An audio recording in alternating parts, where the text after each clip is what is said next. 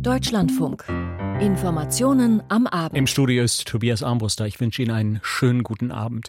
Immer mehr europäische Länder fordern Corona-Testpflicht und Corona-Beschränkungen für Reisende, die aus China in die EU kommen. Auch aus Deutschland kommen solche Wortmeldungen der Druck auf China, der muss europaweit aufgebaut werden von der Europäischen Gemeinschaft.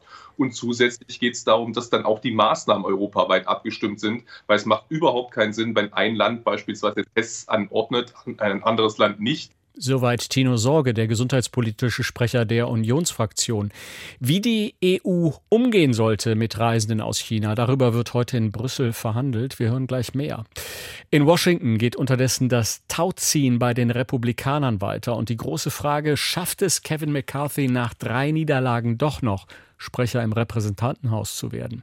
Und wir hören außerdem, weshalb der Puma Schützenpanzer im Bundesverteidigungsministerium weiterhin mit Skepsis gesehen wird. In unserer Reihe Hintergrund geht es heute um deutsche Kolonialgeschichte, Deutschland und Namibia, warum das Versöhnungsabkommen umstritten bleibt. Hören wir ab 18.40 Uhr, also gleich nach diesen Informationen am Abend. Die Republikaner im US-Repräsentantenhaus, die haben eine historische Blamage erlebt. Bei der Wahl zum Vorsitzenden der Kammer ist der Kandidat Kevin McCarthy gestern dreimal durchgefallen dreimal und das obwohl die Republikaner dort eine Mehrheit haben. Heute soll es nun weitere Wahlgänge geben. Das Repräsentantenhaus kommt in diesen Minuten zur Sitzung zusammen. Doris Simon in Washington, was wird dort in den kommenden Stunden passieren?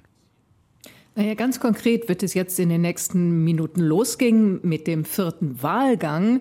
Wie der ausgeht, steht wirklich in den Sternen. Es kann niemand sagen, es weiß niemand. Es sind seitdem gestern die drei Wahlgänge ausgingen, ohne dass ein Speaker gewählt wurde, äh, jede Menge Bemühungen gelaufen bei den Republikanern. Ähm, es wurde versucht, mit den zuletzt 20 Abgeordneten, die nicht für den designierten Kandidaten Kevin McCarthy, dem Fraktionschef, gestimmt haben, mit denen zu reden, welche Zugeständnisse die eventuell dazu bringen könnten, doch noch für McCarthy zu stimmen. Beide Seiten haben sich insoweit verschanzt, dass McCarthy gesagt hat, es ist ihm egal, wie lange es dauert, er wird so lange kandidieren, bis gewählt wird. Und die anderen haben bis jetzt auch nicht erkennen lassen, dass sie bereit sind, äh, von dem wir werden niemals Kevin McCarthy äh, wählen, abzugehen. Wer sind denn diese Parteikollegen? Was sind das für Republikaner, die Kevin McCarthy da ihre Zustimmung verweigern? Sie sind eigentlich ausschließlich Trump-loyale Abgeordnete, aber nicht alle vom rechten Rand. Manche unter ihnen sind ja erzkonservativ libertär. Was ihnen einig ist, ist, dass sie ohne Rücksicht anscheinend auf die Verluste, denn das ist ja eine Beschädigung der gesamten Fraktion und der Partei, die dem damit einhergeht, auch eine Beschädigung des gesamten Repräsentantenhauses, ihre Forderungen ähm, durchsetzen wollen. Die meisten von Ihnen, wie gesagt, wollen unbedingt nicht, dass Kevin McCarthy der nächste Vorsitzende des Repräsentantenhauses ist. Manche sagen, er sei Ihnen nicht konservativ genug, er sei Ihnen nicht standfest genug. Aber es geht vor allem bei vielen um Protest und auch gegen das System. Das kommt immer wieder, dieser Swamp, der Sumpf in Washington, der Parlamentsbetrieb. Das Dagegensein ist ein entscheidendes, einigendes Moment. Und was bedeuten jetzt diese drei Wahlniederlagen. Was bedeutet diese Blamage für Kevin McCarthy und sein Stand in dieser Partei bei den Republikanern? Das ist total demütigend. Es ist das zweite Mal, dass Kevin McCarthy noch, hat er ja noch nicht komplett verloren, aber er hat schon einmal damals zurückgezogen, 2015, als klar wurde, dass er nicht die Mehrheit seiner republikanischen Kollegen hinter sich haben würde für den Vorsitz im Repräsentantenhaus. Es ist aber natürlich auch eine Beschädigung für wer auch immer am Ende dieses Amt übernimmt von den Republikanern. Denn ganz klar ist, mit dieser Fraktion, mit dieser Minderheit in dieser Fraktion, denn immer noch festzuhalten ist, eine große Mehrheit will McCarthy, weil sie in ihm den Mann sehen, der es schafft, irgendwie die Lager noch zusammenzuhalten. Aber mit diesem Damoklesschwert drüber wird es ganz schwierig, eine irgendwie geartete, geschlossene Parlamentsarbeit zu machen, die möglicherweise dann auch noch Wähler überzeugt, dass es Sinn macht, diese republikanischen Abgeordneten wiederzuwählen. Und Doris Simon, auch Donald Trump hat sich inzwischen in diesen Zwist bei den Republikanern eingeschaltet. Nach langem, langem Zögern. Gestern, wollten, gestern wollte er sich noch nicht festlegen im Gespräch mit dem Sender NBC. Heute hat er gesagt, ähm, aufgerufen dazu, eben Kevin McCarthy äh, zu wählen. Der Triumph äh, solle nicht in eine riesige und peinliche Niederlage verwandelt werden, aber er hat immer Angst, dass er auf jemanden setzt, der verliert. Und das wird auch deutlich in dem Satz von Trump, McCarthy werde einen guten Job machen, vielleicht sogar einen großartigen. Also eine recht lauwarme Unterstützung aus meiner Sicht. Und was ist los bei den Demokraten? Hört man da sowas wie Schadenfreude? Man hört so gut wie nichts, weil alle natürlich spüren, vor allem die Abgeordneten, das beschädigt nicht nur die Republikaner, dieses, diese, dieses Chaos dort, sondern es gibt in den USA ähm, ohnehin viel Geringschätzung für ähm, den Parlamentsbetrieb. Und das wird nicht weniger werden nach dem, was im Augenblick da läuft. Präsident Biden ähm, hat, äh, da ist danach gefragt worden und hat nur gesagt, es sei nicht seine Sache, aber das Ganze sei peinlich und es sähe für niemanden gut aus. Die das Repräsentantenhaus in Washington ist zusammengekommen zu einer weiteren Sitzung. Erneut geht es dabei um die Wahl des Speakers, des Vorsitzenden der Kammer. Und zum vierten Mal versucht es Kevin McCarthy heute von den Republikanern. Was sich da im Lauf des Abends tun wird, das beobachten wir natürlich genau. Und wenn es Berichtenswertes gibt, werden wir wieder mit Doris Simon sprechen. Doris Simon, bis hierher erstmal vielen Dank. Und damit gehen wir nach Europa zur europäischen Corona-Politik. China erlebt ja seit einigen Wochen eine beispiellose Welle an Corona-Infektionen. Alles nachdem die Staats- und Parteiführung im Dezember völlig überstürzt die Null-Covid-Politik der vergangenen Jahre beendet hat. Und immer mehr europäische Staaten fordern jetzt, ähnlich wie andere Regionen auf der Welt, Einreisebeschränkungen, Testpflicht für Flugpassagiere, die aus China in der EU ankommen. Darüber beraten nun heute Experten aus den EU-Mitgliedstaaten und auch aus EU-Behörden. Peter Kapern in Brüssel, welche Vorschläge liegen denn da auf dem Tisch? Ja, wir hatten ja gestern schon ein ähnliches Expertentreffen ähm, damals bei der äh, EU-Kommission. Auch daran ähm, waren beteiligt Experten aus allen Mitgliedstaaten und die haben ja eine ganze Liste von äh, denkbaren Optionen erstellt, die dann heute sozusagen als Beschlussvorlage bei den Fortsetzungsgesprächen im Ratsgebäude diesmal auf dem Tisch lagen.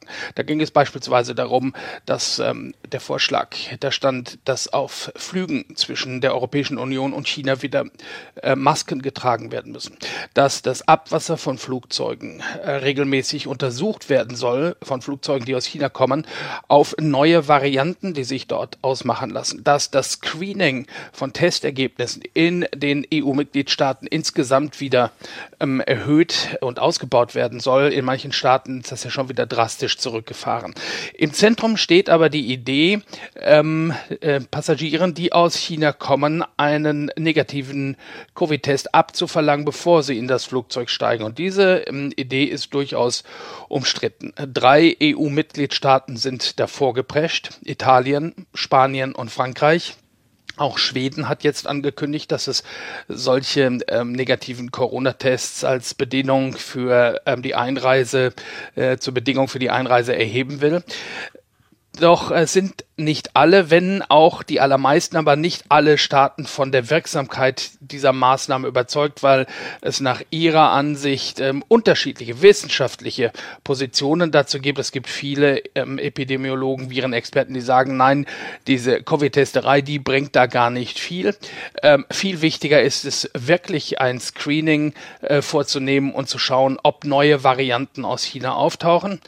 Und das ist eben der Punkt, an dem wir stehen. Ähm, wir haben wieder in der EU die Erfahrung gemacht, dass einige Länder vorgesprecht sind, wie schon vor drei Jahren. Man hatte sich versprochen, dass man so nie wieder agieren würde. Aber im Angesicht dessen, was sich da in China tut, ist genau das wieder passiert, was schon vor drei Jahren passiert ist. Jeder macht seins. Wie groß ist denn dann die Chance, dass es dort heute eine Einigung geben wird? In den letzten Tagen ist immer wieder betont worden, dass ähm, man wirklich zu einer gemeinsamen Linie kommen will.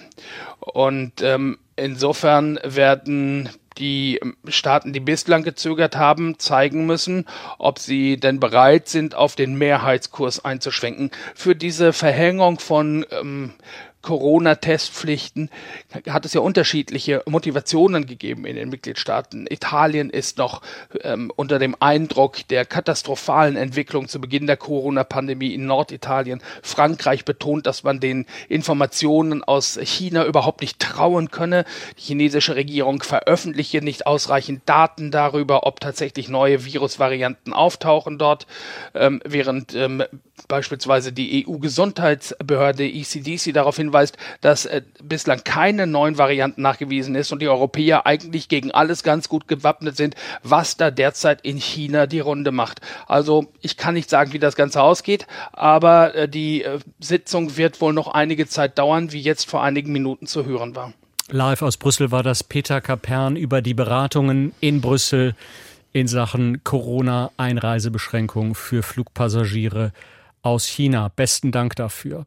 Und wir kommen nach Deutschland. In der Klimapolitik geht ja inzwischen nichts mehr ohne selbst gesteckte Ziele. Mit ihnen lässt sich ja am besten nachverfolgen, ob ein Land wirklich ernst macht mit Klimaschutz und mit der Senkung der Treibhausgasemissionen. Deutschland sieht sich da zwar gerne als Vorreiter, aber die eigenen Klimaziele, die wurden jetzt das zweite Jahr in Folge nicht eingehalten. Vor allem der Verkehrsbereich gilt nach wie vor als das große Sorgenkind. Die aktuellen Zahlen wurden heute in Berlin öffentlich. Jörg Münchenberg sagt uns mehr. Die Energiekrise und ihre Folgen verhageln Deutschland die Klimabilanz. Das geht aus den vorläufigen Berechnungen der Denkfabrik Agora Energiewende hervor, die das Institut heute veröffentlicht hat.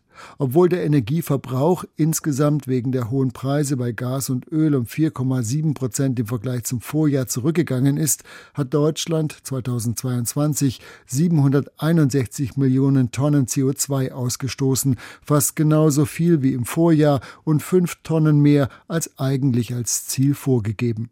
Doch dafür gebe es einen klaren Grund, sagt Agora-Direktor Simon Müller. Schuld daran ist der Zuwachs bei der besonders klimaschädlichen Kohle. Wir haben vor allen Dingen Erdgas eingespart aufgrund der Energiekrise. Und obwohl der Zuwachs bei Kohle nicht so stark ist, sind die Emissionswirkungen ausgesprochen problematisch. Und deswegen wurde das Klimaziel auch gerissen. Die Verfehlung der Klimaziele wiegt umso schwerer, weil gleichzeitig der Anteil der erneuerbaren Energien wie Wind und Sonne am Stromverbrauch einen neuen Höchstwert erreicht hat. Laut Agora Energiewende lag der im vergangenen Jahr bei 46 Prozent. Aufgeschlüsselt nach Sektoren bleibt nicht zuletzt der Gebäudebereich erneut hinter den von der Regierung gesteckten Klimazielen zurück, zum dritten Mal in Folge, obwohl im Gebäudesektor gleichzeitig 16 Prozent Gas eingespart wurde. Noch gravierender aber, so Müller, sei die Lage im Verkehrssektor. Seit den 90er Jahren stagnieren die Emissionen im Verkehrssektor. Und da braucht es wirklich endlich ein schlüssiges Gesamtkonzept, und das muss mehr sein als eine Antriebswende. Also nicht nur Elektroautos machen, das ist gut und richtig, aber wir müssen darüber hinausgehen. Wir müssen die bestehenden Subventionen und Privilegien für den Autoverkehr abbauen und zu einer echten Mobilitätswende kommen. Auch Wirtschafts- und Klimaschutzminister Robert Habeck von den Grünen forderte heute erneut mehr Fortschritte beim Klimaschutz im Verkehr. Das Sorgenkind bleibe der Verkehrsbereich, heißt es in einer Erklärung. Zudem fehle hier, anders als im Gebäudebereich, eine Perspektive, wie das geändert werden könne. Auch bei den Umwelt- und Klimaschutzverbänden ist der Unmut über Verkehrsminister Volker Wissing, FDP, mittlerweile groß. Wissing verhalte sich gesetzeswidrig, sagt etwa der verkehrspolitische Sprecher des Verkehrsclub Deutschlands, Michael Müller-Görnert. Wissing muss liefern. Und das, was er bisher gemacht hat, was sein Ministerium da aufgeschrieben hat, was sie machen wollen, das reicht hinten und vorne nicht aus. Es ist eher ein Witzprogramm, was sie da als ihr Klimaschutz-Sofortprogramm im Sommer letzten Jahres noch veröffentlicht haben. Wissing plädiert dagegen, wie die FDP insgesamt, für eine Verlängerung der Laufzeiten für die drei deutschen Atomkraftwerke. Sein Argument, Atomstrom sei so gut wie CO2-neutral, damit ließen sich auch Elektroautos klimafreundlicher betreiben als mit Kohlestrom. Der Dauerstreit in der Ampelkoalition über die Atomkraft und die richtigen Maßnahmen im Verkehrssektor geht also auch im neuen Jahr weiter. Ein Kompromiss ist bislang nicht absehbar. Jörg Münchenberg war das aus Berlin. Der ukrainische Raketenangriff auf einen russischen Militärstützpunkt in der Stadt Makiewka. Das ist ein Angriff, der nach wie vor für Gesprächsstoff sorgt, vor allem in Russland. Das Verteidigungsministerium in Moskau, in Moskau hat jetzt eingeräumt, dass bei diesem Angriff zu Silvester deutlich mehr Soldaten ums Leben gekommen sind, als bislang angenommen. Auch die Kritik an der russischen Militärführung wird deshalb lauter. Kritik auch in Russland selbst. Christina Nagel berichtet. In den sozialen Netzwerken reißt die Debatte über das Vorgehen der russischen Streitkräfte in der Ukraine nicht ab. Er werde das Gefühl nicht los, dass viele in Russland die militärische Spezialoperation wegen ihres eingeschränkten Charakters nicht ernst genug nehmen würden, kritisierte der Vorsitzende der Partei Gerechtes Russland, Sergei Mironow, in seinem Telegram-Kanal, und zwar sowohl auf der militärischen Ebene als auch im zivilen Bereich. Mironow gehört zu denen, die sich schon früher dafür ausgesprochen haben, statt von einer militärischen Spezialoperation von Krieg zu sprechen. Er fordert eine härtere Gangart auch gegenüber jenen in den eigenen Reihen, die für Fälle wie Makiewka verantwortlich seien. Dass Dutzende Soldaten in einem ungesicherten Gebäude nahe der Kampfzone untergebracht wurden, noch dazu in der Nähe eines Munitionslagers, sorgt auch in Militärbloggerkreisen weiter für heftige Kritik an der militärischen Führung, von der allerdings der Oberbefehlshaber der Streitkräfte, Wladimir Putin, ausgenommen bleibt. Das russische Verteidigungsministerium hat inzwischen reagiert. Im hauseigenen Telegram-Kanal erklärte Generalleutnant Sergei Sedjukow, dass eine Kommission im Einsatz sei, um die Umstände des folgenreichen Angriffs aufzuklären. Aber schon jetzt ist offensichtlich, dass die Hauptursache das Einschalten und die massive Nutzung von Handys durch die Militärangehörigen war ungeachtet eines Verbots, da sie sich in einer Zone befanden, in der Vernichtungswaffen des Gegners sie erreichen konnten. Der Feind konnte das Signal abfangen und die Koordinaten der Stationierung von Militärangehörigen auswerten und für einen Raketenangriff nutzen. Die Zahl der Soldaten, die bei dem ukrainischen Angriff ums Leben gekommen sind, korrigierte Sedjukow noch einmal nach oben auf 89. Es seien weitere Leichen in den Trümmern der Berufsschule, die als Kaserne genutzt worden war, gefunden worden. Russische Kriegsberichterstatter, die militärischen Hintergrund haben, gehen davon aus, dass die Zahl der Opfer noch steigen wird. Es gebe noch eine lange Liste von Vermissten, so Semyon Pigow. Viele der Opfer sollen aus dem Gebiet Samara kommen. Hier hatte es gestern zahlreiche offizielle Trauerfeiern gegeben. Dabei wurde einmal mehr der Ruf nach einem härteren Vorgehen der russischen Streitkräfte in der Ukraine laut. Die ukrainische Seite ihrerseits schürt die Sorge, dass es in Russland schon bald zu einer weiteren Mobilisierungswelle kommen könnte. Soweit Christina Nagel. Der Puma-Schützenpanzer, der hatte ja kurz vor Weihnachten bei der Bundeswehr für eine Blamage gesorgt. 18 dieser Panzer waren an einer Übung der NATO beteiligt. Alle 18 sind dabei ausgefallen und mussten abgezogen werden. Die Bundesverteidigungsministerin Christine Lambrecht hatte daraufhin der Herstellerfirma angedroht, von weiteren Puma-Einkäufen Abstand zu nehmen. Danach hieß es dann erstmal, die Mängel beim Puma seien schnell behoben. Allerdings bleibt es wohl dabei, dass die Bundeswehr zunächst ohne Puma-Schützenpanzer auskommen muss, hören wir heute aus Berlin. Die aktuellen Entwicklungen dort beobachtet Frank Capellan. Dass der Rüstungskonzern Rheinmetall alle Probleme des Pumas am vergangenen Montag als Bagatellen abgetan hatte, die nun ganz überwiegend behoben worden seien, wird im Verteidigungsministerium nicht ganz so gelassen gesehen.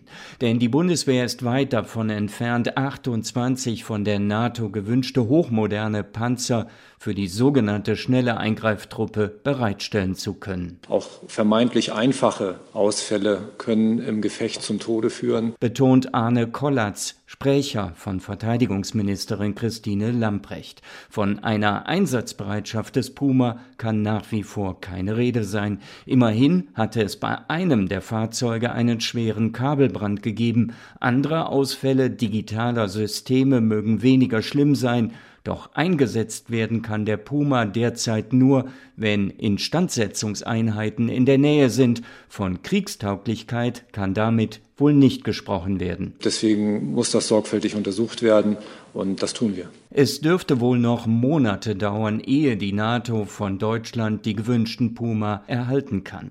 Als Ersatz hat das Bündnis inzwischen die alten Marder-Schützenpanzer bekommen, die bei der Bundeswehr seit über 50 Jahren im Einsatz sind. Doch vor allem der Kontakt zwischen Panzer und abgesessenen Grenadieren entspricht beim Marder längst nicht mehr den neuesten Anforderungen. Beim Puma verläuft die Kommunikation zwischen Besatzung auf dem Panzer und den Soldaten im Feld völlig digital ohne Funksprüche, wenn denn alles funktioniert. Ich brauche verlässliche Systeme und nicht welche, die ich irgendwann in 2025 vielleicht einsetzen kann. Hatte Christine Lamprecht von den Herstellern Kraus Maffei Wegmann und Rheinmetall gefordert, als kurz vor Weihnachten sämtliche einer letzten Prüfung unterstellten 18 Puma-Panzer ausgefallen waren.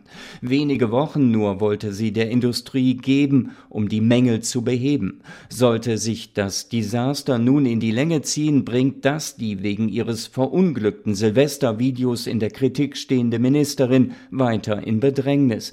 Die Union hatte den Kanzler erneut dazu aufgefordert, die Sozialdemokratin zu entlassen. Über Kabinettsumbildung wird bei Ihnen spekuliert, aber nicht bei uns. Kontert der stellvertretende Regierungssprecher Wolfgang Büchner gegenüber Hauptstadtjournalisten Berichte über eine möglicherweise bevorstehende Kabinettsumbildung.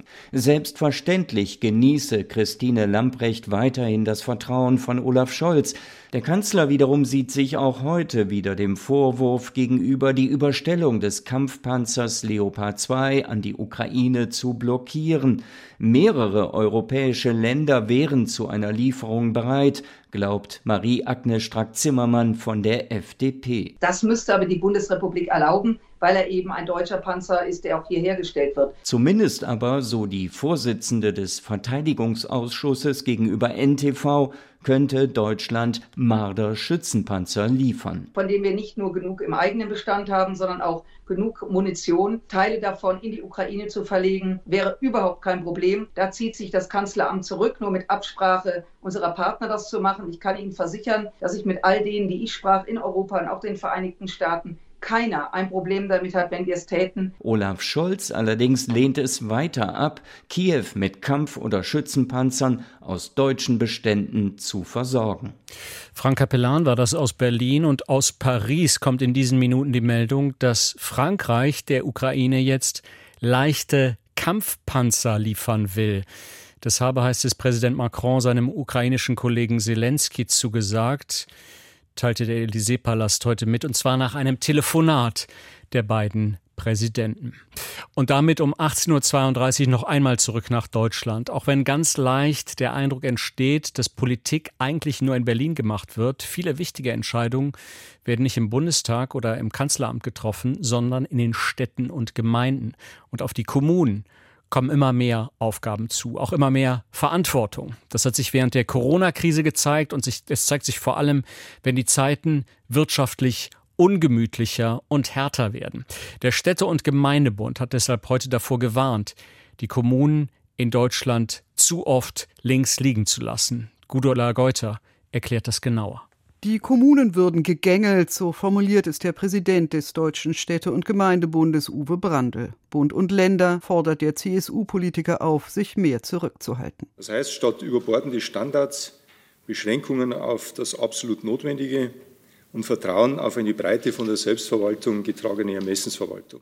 Schon lange beklagen die Kommunen übermäßige Belastungen. Der Rückblick auf 2022 und der Ausblick auf das laufende Jahr fallen durch Corona, Krieg und Flucht, Inflation und nicht zuletzt durch den demografischen Wandel besonders kritisch aus. Denn es fehle nicht nur an Geld, sondern auch an Personal, beklagt Gerd Landsberg, der Hauptgeschäftsführer des Verbunds. In den nächsten Jahren gehen bundesweit sieben Millionen Arbeitskräfte in den Ruhestand. Bei den Kommunen sind es in den nächsten zehn Jahren 500.000. Das sind 30 Prozent unserer Beschäftigten. Das ist eine Riesenherausforderung, weil die Bürgerinnen und Bürger nicht weniger, sondern immer mehr und neue Leistungen von den Kommunen erwarten, die auch umgesetzt werden müssen. Unter solche kommunale Mehrbelastungen fällt das neue Wohn- und Bürgergeld. Aber alle wissen, das bestätigt in jede Kommune, wir werden das nicht so schnell umsetzen können, wie die Menschen das zu Recht erwarten. Das heißt, es wird Monate dauern, bis die Menschen das mehr Geld auf dem Konto haben, was vorhersehbar war. Unerfüllbar sei für manche Gemeinden auch der Rechtsanspruch auf Ganztagesbetreuung. Jedes Kind, das ab 2026 eingeschult wird, soll in den ersten vier Jahren einen Anspruch auf Ganztagesbetreuung erhalten. Den nötigen Ausbau unterstützt der Bund mit Investitionen von bis zu dreieinhalb Milliarden Euro. Ziel ist unter anderem die Linderung eben des Fachkräftemangels durch bessere Vereinbarkeit von Familie und Beruf. In den alten Bundesländern sei das vielfach ein Problem, so Brandl. Wir haben die Räume teilweise nicht. Das ist in einer Zeit, wo Bauen nicht nur teuer ist, sondern wo es vor allen Dingen auch sehr schwierig ist, Flächen überhaupt zu bekommen für die Einrichtungen, die entstehen sollen. Aber selbst wenn man voraussetzt, dass man dieses Infrastrukturthema erledigen kann, bleibt das Personalthema übrig. Über 300.000 zusätzliche Stellen bräuchte das System. Wir haben jetzt schon in vielen Bereichen der Bundesrepublik das Problem, dass wir bei weitem nicht die Lehrkräfte zur Verfügung haben, die notwendig wären, um die jetzt Systeme vernünftig zu bedienen. Brandl fordert die Aussetzung des Anspruchs auf unbestimmte Zeit. Die Herausforderung für die Kommunen habe sich dadurch verschärft, dass gerade viele der Flüchtlinge aus der Ukraine in die Schule integriert werden müssten. Generell sieht Brandl die Gefahr, dass Städte und Gemeinden bei der Unterbringung der Flüchtlinge an ihre Grenzen geraten, die Akzeptanz der Bevölkerung abnehmen könnte. Und Gerd Landsberg fügt hinzu, Niemand weiß, wie der Krieg weitergeht. Was machen wir, wenn morgen nochmal 300.000, 400.000 kommen? Und deswegen appellieren wir auch hier nochmal deutlich an Bund und Länder, jedenfalls die Erstaufnahmeeinrichtungen deutlich auszuweiten. Aus meiner Sicht wird das Thema Flüchtlinge und Vertriebene ein Dauerthema sein. Denn in Zukunft könnten andere Krisen wie die Klimakrise Menschen zur Flucht zwingen. Von fehlenden Wohnungen, gerade Sozialwohnungen, bis zu erneuerbaren Energien, wo die Anforderungen etwa an den Bau von Windrädern zu hoch seien. Die Liste der kommunalen Klagen ist lang. Die Lösung soll mehr Subsidiarität sein, also mehr Eigenverantwortung der Gemeinden. Bei der Digitalisierung zum Beispiel hat sich die in der Vergangenheit nicht bewährt. Da, so antworten die Kommunalvertreter, habe man zu viel von ihnen verlangt. Der Bericht von Gudula Geuter. Die Berliner Silvesternacht, die sorgt auch heute, vier Tage später, immer noch für Diskussionen und für viele Fragen. Wer waren die Täter? Was sind das für Männer, die da mit Feuerwerkskörpern auf Einsatzkräfte schießen? Die Berliner Polizei hat heute einige Angaben dazu gemacht und die regierende Bürgermeisterin Franziska Giffey hat weitere Konsequenzen angekündigt und auch weitere Informationen. Rund um diese Vorfälle hat es heute in Berlin gegeben, wie Ann-Kathrin Jeske berichtet. Ein deutschlandweites Lagebild zur Silvesternacht gibt es momentan noch nicht. Das teilte heute das Bundesinnenministerium mit, das Informationen aus allen Bundesländern gerade zusammenträgt und in den kommenden Tagen veröffentlichen wird. Schwerpunkt der Gewaltexzesse scheinen mit etwa 250 Festnahmen in NRW und 145 in Berlin aber unter anderem diese beiden Bundesländer zu sein. Auch wenn Berlins regierende Bürgermeisterin Franziska Giffey im RBB Inforadio heute vor einer Verengung der Debatte warnte. Es ist kein einziges Neukölln-Problem, es ist auch kein einziges Berlin-Problem. Wir haben in vielen Städten in Deutschland diese Lage. Und doch steht Giffey nun mitten im Wahlkampf unter Druck, politische Lösungen zu finden. Ich werde nächste Woche einladen zu einem äh, Gipfel gegen Jugendgewalt. So die SPD-Politikerin. Wer die Täter der Silvesternacht tatsächlich waren und aus welchen Gründen sie die Taten begangen haben, ist hingegen nach offiziellen Angaben der Berliner Polizei noch weitgehend unklar. Was die Polizei bislang auswertete, von den insgesamt 145 zwischenzeitlich Festgenommenen haben nach Polizeiangaben etwa ein Drittel einen deutschen, zwei Drittel einen ausländischen Pass. Wo die Auswertung hingegen noch stockt, ist bei anderen Kriterien, die die Polizei ebenfalls erhebt, beispielsweise der Frage, ob die Festgenommenen tatsächlich überwiegend Jugendliche waren. Hierzu konnte die Polizei gegenüber dem Deutschlandfunk bislang noch keine Angaben machen. Kritik an dem Gipfel gegen Jugendgewalt kommt deshalb auch von der Berliner CDU und ihrem Spitzenkandidaten Kai Wegner. Wir müssen einen starken Staat, der respektiert wird, durchsetzen. Und dafür brauchen wir keine Kuschelpädagogik und erst recht keine neuerlichen Gesprächskreise. Wir müssen jetzt handeln. Worin sich die regierende SPD und die oppositionelle CDU in Berlin jedenfalls einig sind, die Berliner Justiz soll die begangenen Straftaten nun schnell und effektiv verfolgen. Giffey forderte die Justiz dazu auf, dazu auch die Möglichkeiten der Strafprozessordnung voll auszuschöpfen und in beschleunigten Jugendverfahren zu entscheiden. Eine Gesetzesänderung ist dazu nicht nötig. Bei anderen Vorhaben wird Berlin hingegen auch auf andere Bundesländer angewiesen sein. Innensenatorin Iris Spranger von der SPD forderte heute, dass Schreckschusspistolen nicht mehr frei verkäuflich und an den Nachweis eines kleinen Waffenscheins gekoppelt werden sollten. Dies aber erfordert eine Änderung des Waffenrechts, das nur der Bundestag beschließen kann. Spranger, aktuell Vorsitzende der Innenministerkonferenz, will dies nun mit den anderen Bundesländern besprechen die Debatte um Konsequenzen aus der Berliner Silvesternacht. Das war Ann-Kathrin Jeske. Mein Name ist Tobias Armbruster. Vielen Dank.